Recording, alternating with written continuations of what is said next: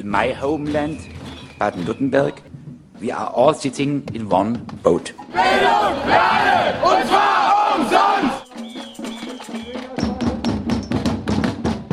Wir werden uns in der gesamten Region mit den Mitteln des gewaltfreien Widerstandes zur Wehr setzen. Das kann's ja wohl nicht sein. Nein. Fokus Südwest zusammengestellt am Donnerstag, 15. Februar 2024 bei Radio Dreigland 102,3 MHz Freiburg durch Konrad. Themen Finanzkürzungen für die Schiene Stuttgart 21 kann Probleme bekommen. Die finanziellen Probleme des Bundes werden durch Kürzungen geregelt. Betroffen ist die Verkehrsinfrastruktur, hier vor allem die Schiene, Autobahnen weniger. Was viele Verkehrsinitiativen verärgert, sehen Stuttgart 21 Kritiker als Chance, vielleicht doch noch Gehör zu finden mit ihren Vorschlägen. Der Biber in Baden-Württemberg zum Problem erklärt. Zwei tote Biber, getötet, weil die Wiederansiedlung im Südwesten ein Erfolg ist, eine Tier-Menschen-Landschaft aber auf sich warten lässt. Klaus Schramm fasst zusammen. EU-Parlament unterstützt einen Vorschlag für gentechnische Landwirtschaft. Geänderte Haftungsbedingungen könnten der gentechnikfreien Landwirtschaft in Baden-Württemberg ein Ende setzen. Genetisch veränderte Pollen fliegen nun mal weit und weiter. Die Umkehrung der Haftung setzt hier neue Bedingungen. Naturschutzverbände schlagen bereits im Vorfeld Alarm. Ein Gespräch mit Christoph Schramm, Referent für Landwirtschaft und Wald beim BUND.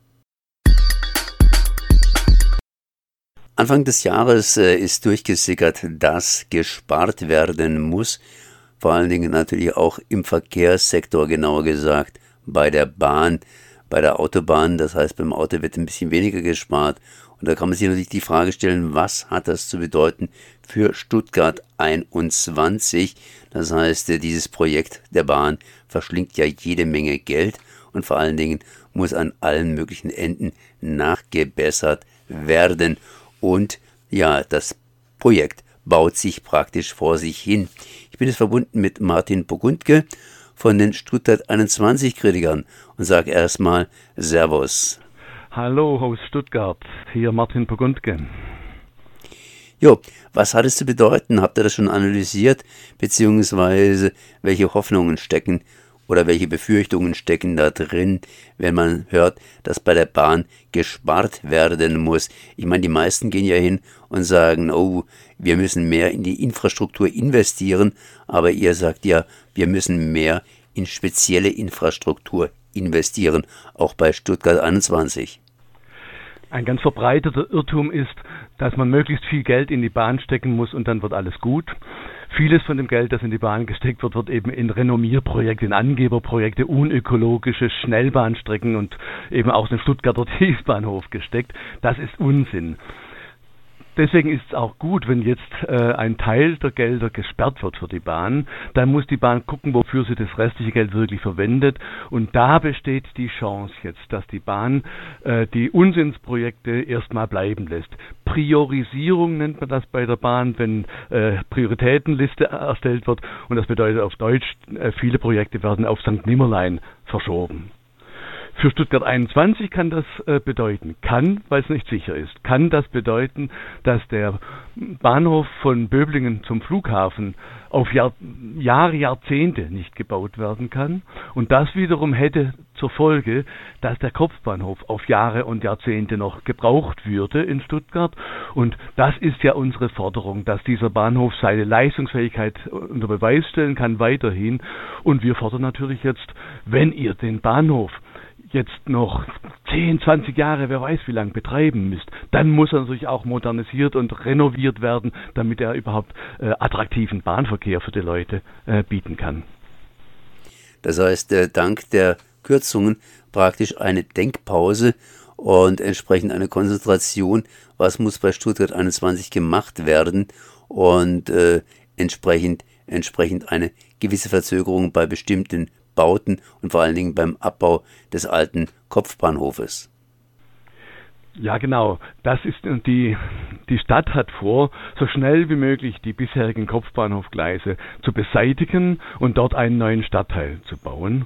Und wir sagen, der Stadtteil, äh, da wo er gebaut werden soll, ist an der stadtklimatologisch sensibelsten Stelle. Das darf gar nicht gebaut werden, dieser Stadtteil. Und deswegen sind wir froh darüber. Auch deswegen sind wir froh darüber, wenn jetzt als Folge dieser Mittelkürzungen die Gleise nicht entfernt werden dürfen und dadurch auch dieses unökologische neue Stadtteil, der, das Rosenstein-Quartier, erstmal nicht gebaut werden kann. Erstmal heißt, dass es äh, Jahrzehnte hinaus äh, verschoben wird und was dann in Stuttgart für eine Wohnungssituation herrscht, das weiß ohnehin keiner. Also da hoffen wir sowohl, dass der Kopfbahnhof jetzt äh, renoviert werden kann, als auch, dass dieses äh, unökologische Stadtviertel nicht gebaut werden wird. Als Folge dieser Kürzungen, die wir natürlich kritisieren, weil die Bahn braucht ja Mittel und die Kürzung äh, ist ja von 45 auf 27 Milliarden gewesen. Das heißt, die Bahn hat erheblich weniger Mittel und bräuchte eigentlich die 45 Mittel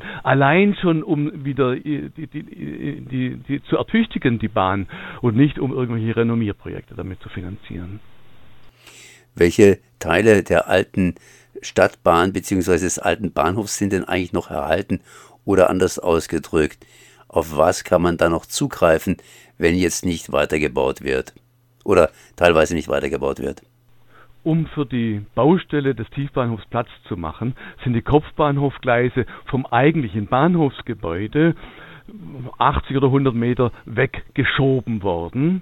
Und dort sind sie voll im Betrieb. Wir haben weiterhin einen 16-gleisigen Kopfbahnhof, der sehr, sehr leistungsfähig ist. Und dessen Gleise nur äh, wieder zurückgeschoben werden müssten bis zum bestehen, bis zum Gebäude, bis zum Empfangsgebäude des Bahnhofs und dann der Bahnhof wie früher in, Bet in Betrieb bleiben könnte. Da ist noch gar nichts verloren. Also die, das ist nichts abgerissen vom alten Bahnhof. Den, den gibt es immer noch, der ist voll in Betrieb. Auf der anderen Seite wurde hier immer wieder kritisiert, dass bei Stuttgart 21 der Brandschutz nicht funktioniert. Und äh, beim Brandschutz muss ja was gemacht werden, so oder so. Das heißt, äh, sind solche Sachen auch in den Kürzungen drin oder wird befürchtet, dass solche Sachen eben gekürzt werden könnten, was gemacht werden müsste?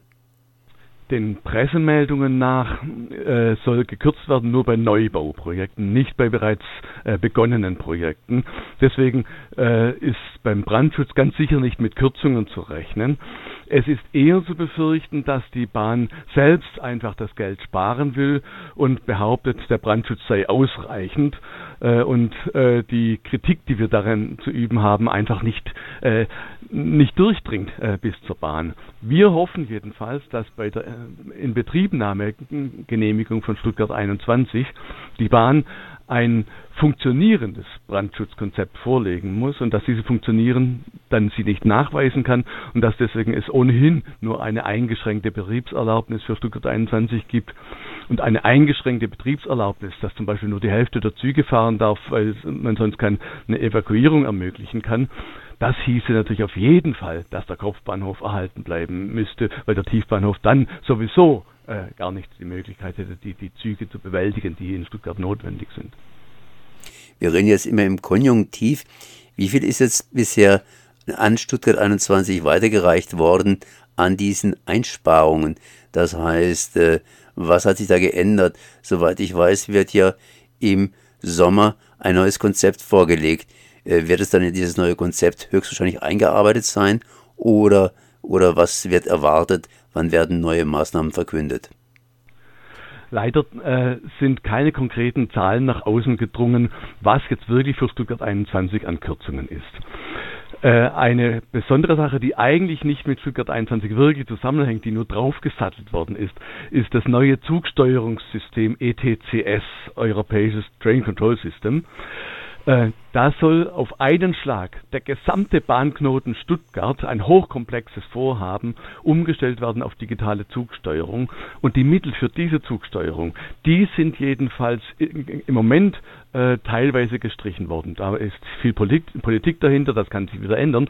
Aber im Moment heißt die dritte Phase, die das Umland Stuttgarts mit einbeziehen soll in diese Digitalisierung, die ist nicht finanziert und auch die Herstellerfirmen sagen, wir können voraussichtlich die Materialien, die benötigt werden, so schnell äh, nicht liefern. Deswegen, das heißt, dass mit der geplanten Eröffnung von Stuttgart 21 im Dezember 2025 die Digitalisierung auf jeden Fall nur teilweise äh, implementiert ist. Und das heißt, dass viele Züge, die mit der äh, Steuerung noch gar nicht ausgerüstet sind, den Tiefbahnhof noch gar nicht anfahren können. Das heißt Probleme über Probleme. Wir werden sehen, was dabei rauskommt.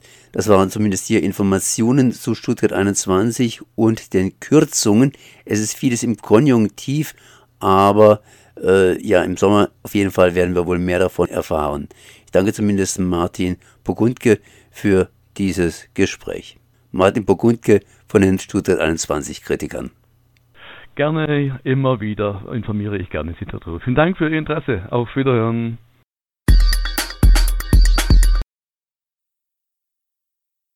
Der Biber ist angeblich streng geschützt.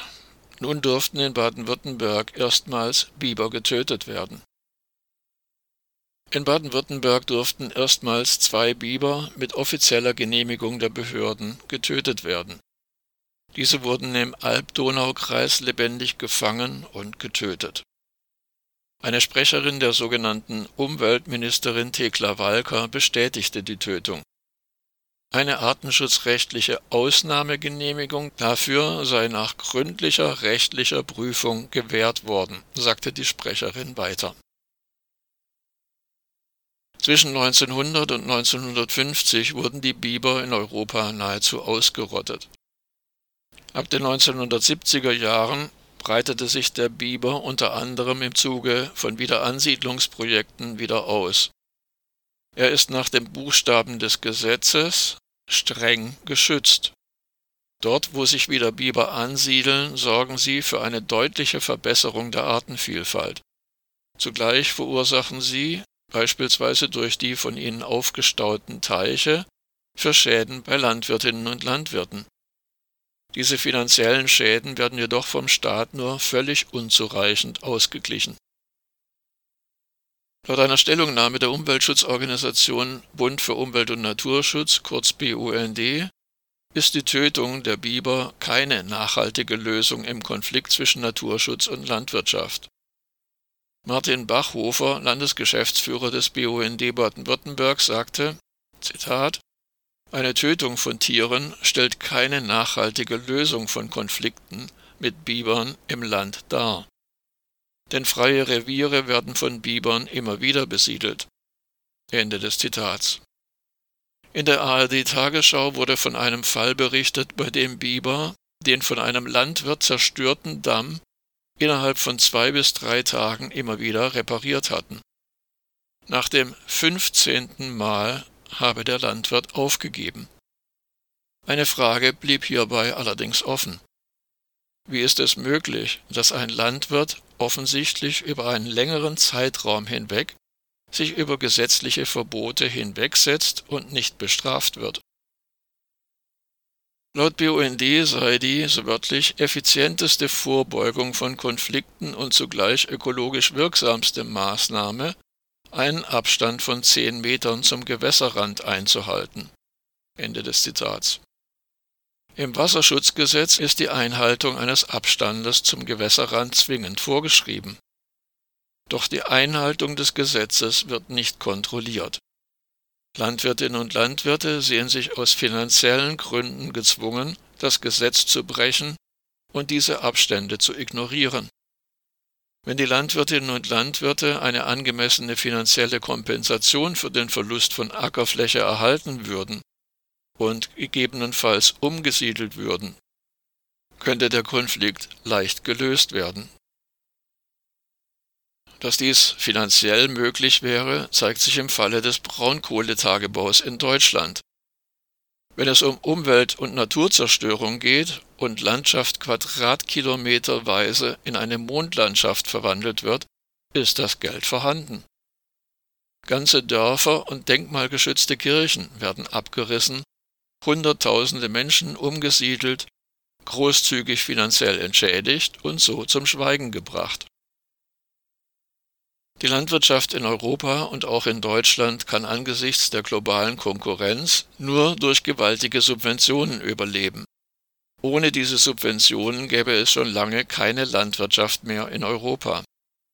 Diese Subventionen werden jedoch äußerst knapp kalkuliert und dienen lediglich dazu, das Überleben der Landwirtschaft in Europa zu ermöglichen.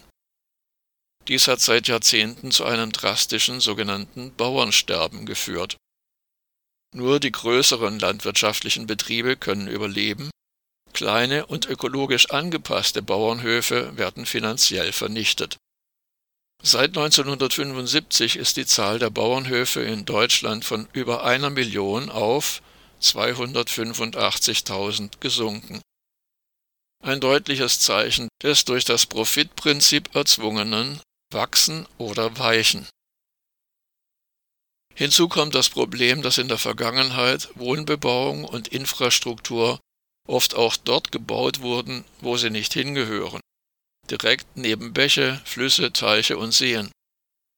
Der BUND konstatiert, Zitat, wenn Menschen künftig Gewässern mehr Raum lassen, dient das dem Gemeinwohl und wir haben kaum Konflikte mit dem Biber. Ende des Zitats. Denn wir dürfen nicht vergessen, dass Biber als natürliche Landschaftsgestalter in besonderem Maße dazu beitragen können, die negativen Folgen der menschengemachten Klimakrise, beispielsweise durch Hochwasser, abzumildern, sowie der Biodiversitätskrise gegenzusteuern. Wenn wir Menschen den Bibern den dafür nötigen Lebensraum gönnen.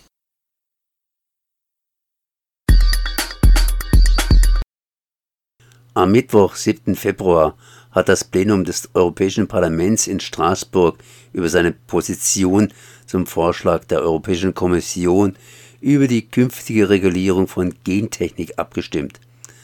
Eine Mehrheit der Parlamentarierinnen ist dabei der Empfehlung der Berichterstatterin von der Europäischen Volkspartei gefolgt und hat für eine massive Aufweichung der Gentechnikgesetze für Organismen aus neuen gentechnischen Methoden gestimmt. Ich bin jetzt verbunden mit Christoph Schramm vom BUND. Erstmal Servus. Hallo. Ich habe es ja hier kurz vorgelesen. Das heißt, äh, am 7. Februar ist was passiert. Und äh, was ist da passiert, beziehungsweise was bedeutet das für uns in Baden-Württemberg? Ja, es war ja, äh, äh, wie Sie gesagt haben, die Abstimmung äh, zu der neuen Gentechnikgesetzgebung auf EU-Ebene. Das ist jetzt noch kein beschlossenes Gesetz dadurch, sondern ähm, das Parlament hat sich sozusagen jetzt erstmal auf seine Grundsatzposition geeinigt und die hat es aber schon in sich. Das würde nämlich bedeuten, dass anders als jetzt beispielsweise ähm, Haftungsregelungen wegfallen für den gentechnikfreien Anbau. Ähm, bisher war es ja so, dass ähm, wenn ein jemand Gentechnik anbaut, Pollen rüberfliegt ähm, äh, zu, zum Ökolandbau, zum, zu, einem, zu einem Landwirt, der kein, keine Gentechnik benutzt, dann musste der Verursacher haften. Das ist, wäre mit dem Gesetz, äh, wenn es so kommen würde, nicht mehr so. Da muss äh, eben der gentechnikfreie Anbau sowohl Nachweisverfahren bezahlen, ähm, als auch den Schaden. Also ein Ökolandbau ähm, Betrieb kann äh, natürlich seine, seine äh, Ware nicht mehr verkaufen äh, unter dem Label Ökolandbau, wenn Gentechnik drin ist, ähm, bleibt aber auf dem Schaden sitzen und muss es dann eben anders vermarkten äh, und kriegt dadurch weniger Erlös. Ja, das hätte ich eigentlich beinahe fast gefragt. Das ist eigentlich so dann fast so ähnlich wie in Kanada oder USA, wenn hier jemand Gentechnik verwendet und der Samen, das heißt äh, die Pollen, fliegen in das Nachbargrundstück hinein, dann muss dort zumindest äh, der Ökolandbauer unter Umständen sogar Schadensersatz zahlen, weil er ja schließlich fremd ist, äh, ja, fremde Gentechnik verwendet. Aber so schlimm ist es hier noch nicht. So schlimm ist es hier noch nicht. Ähm, und die, die, das führt ja in den äh, in Nordamerika ähm, lässt sich das zurückführen auf Patentregelungen. Die Patentregelungen, das ist ein weiterer Kritikpunkt eigentlich an dieser, an diesem Gesetz jetzt äh, auf EU-Ebene. Ähm, die Patentfrage wird eigentlich gar nicht beantwortet. Das wird nur sehr nebensächlich mal erwähnt, dass man dazu Regelungen treffen muss, aber ähm, das äh, ja, wird nicht, nicht ausführlicher dargestellt in dem Gesetz. Und auch das lässt natürlich die Alarmglocken schrillen. Ist unter solchen Bedingungen überhaupt noch Ökolandbau möglich?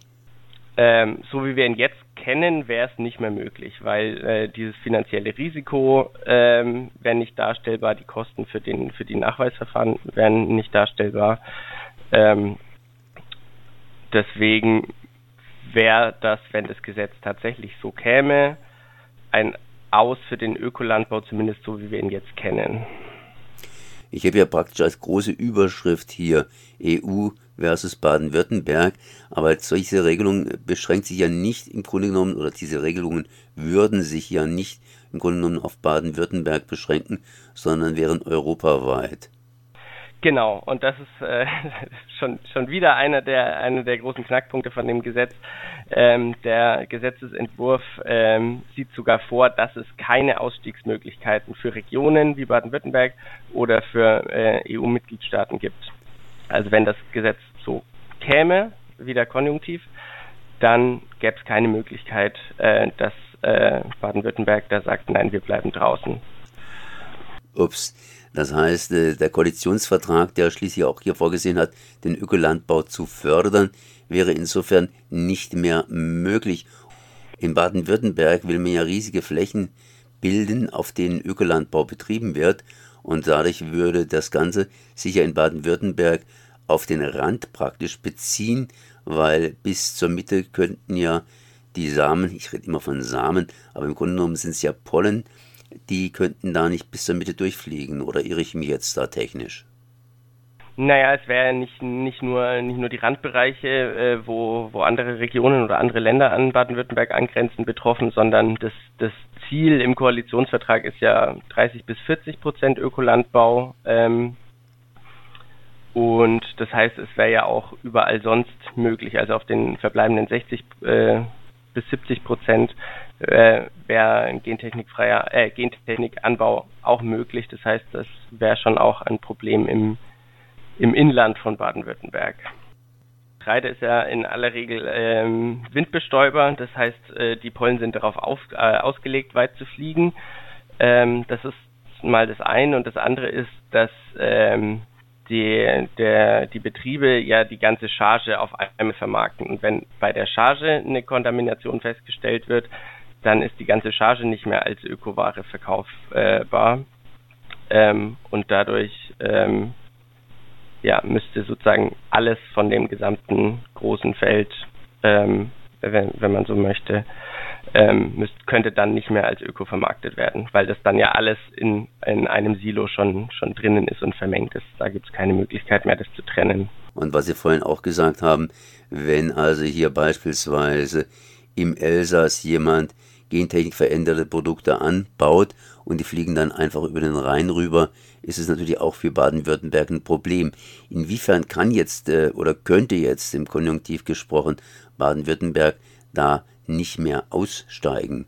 Ja, der Gesetzesentwurf sieht keine Opt-out-Regelung vor. Das ist bei, bei einigen ähm, EU-Prozessen ist das, äh, ist das so vorgesehen, dass es eben eine EU-Regelung gibt, aber die Möglichkeit für die für die Mitgliedstaaten noch eigene Regelungen zu treffen. Das wäre ähm, durch das Fehlen von diesem Opt-out äh, eben bei der bei der bei dem jetzigen Stand von dem Gentechnikgesetz nicht mehr möglich.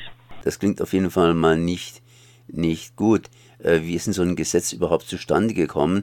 Ich meine, Baden-Württemberg bzw. Deutschland ist ja relativ gen ja kritisch Gibt es denn keine anderen Länder, die da irgendwie mitgestimmt haben und entsprechend versucht haben, so ein Gesetz nicht zustande kommen zu lassen?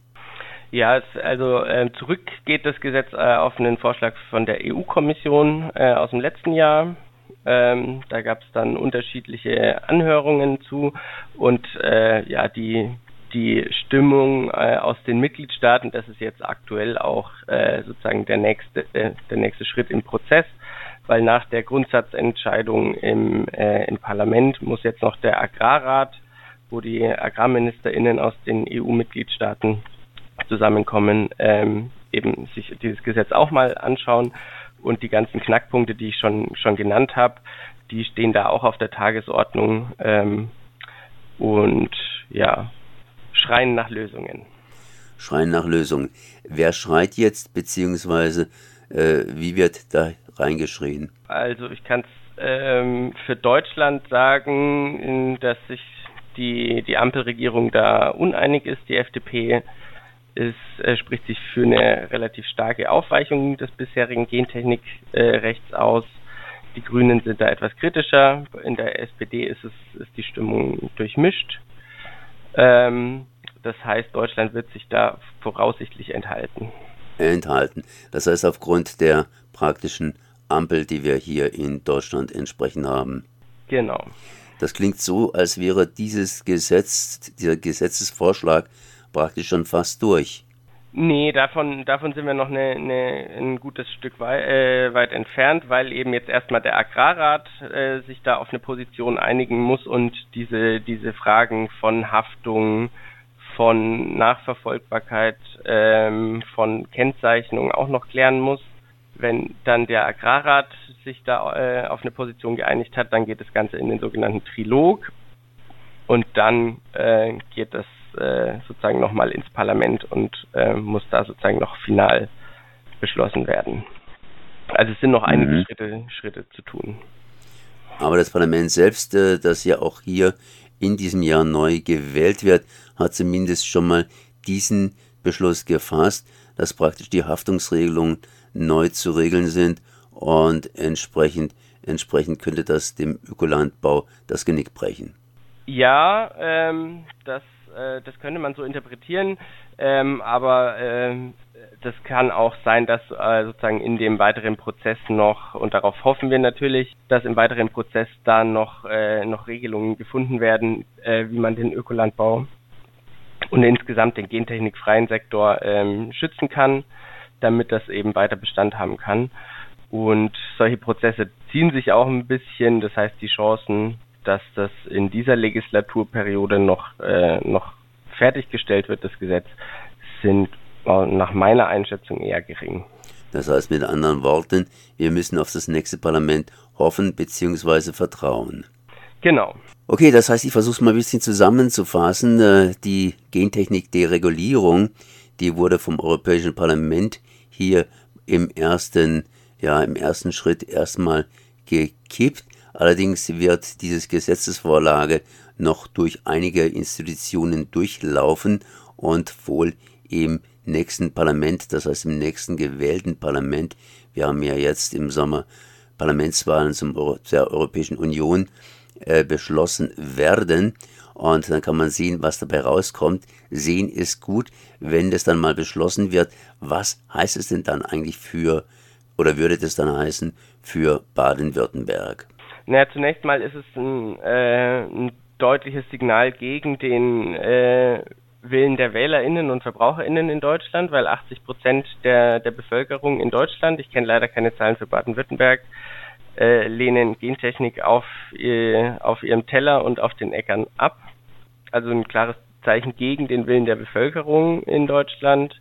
Und äh, ja, Baden-Württemberg hat im, im Landeskoalitionsvertrag stehen, wir wollen auch eben keine Gentechnik auf unseren Tellern und Äckern. Das wäre nicht mehr möglich, äh, käme das tatsächlich so. Ähm, und äh, auch die Ziele vom, äh, vom Ausbau des Ökolandbaus wären deutlich in Gefahr, weil der Ökolandbau, so wie er jetzt zumindest besteht, nicht mehr möglich wäre. Dann danke ich dann mal auf jeden Fall für dieses Gespräch. Das hier war Christoph Schramm, Referent für Landwirtschaft und Wald beim BUND, Landesverband Baden-Württemberg. Und äh, ja, das heißt, äh, wir werden sehen, wie sich das Ganze weiterentwickelt, sind auf jeden Fall dran. Danke, Merl. Wir bleiben als BUND auf jeden Fall auch dran am Thema. Da steht sehr viel auf dem Spiel für uns. Das war Fokus Südwest zusammengestellt am Donnerstag, 15. Februar 2024 bei Radio Dreigland 102,3 MHz Freiburg durch Konrad. Homeland Baden-Württemberg. We are all sitting in one boat. Bildung alle und zwar umsonst! Wir werden uns in der gesamten Region mit den Mitteln des gewaltfreien Widerstandes zur Wehr setzen. Das kann's ja wohl nicht sein. Nein. Fokus Südwest. Nachrichten von links unten.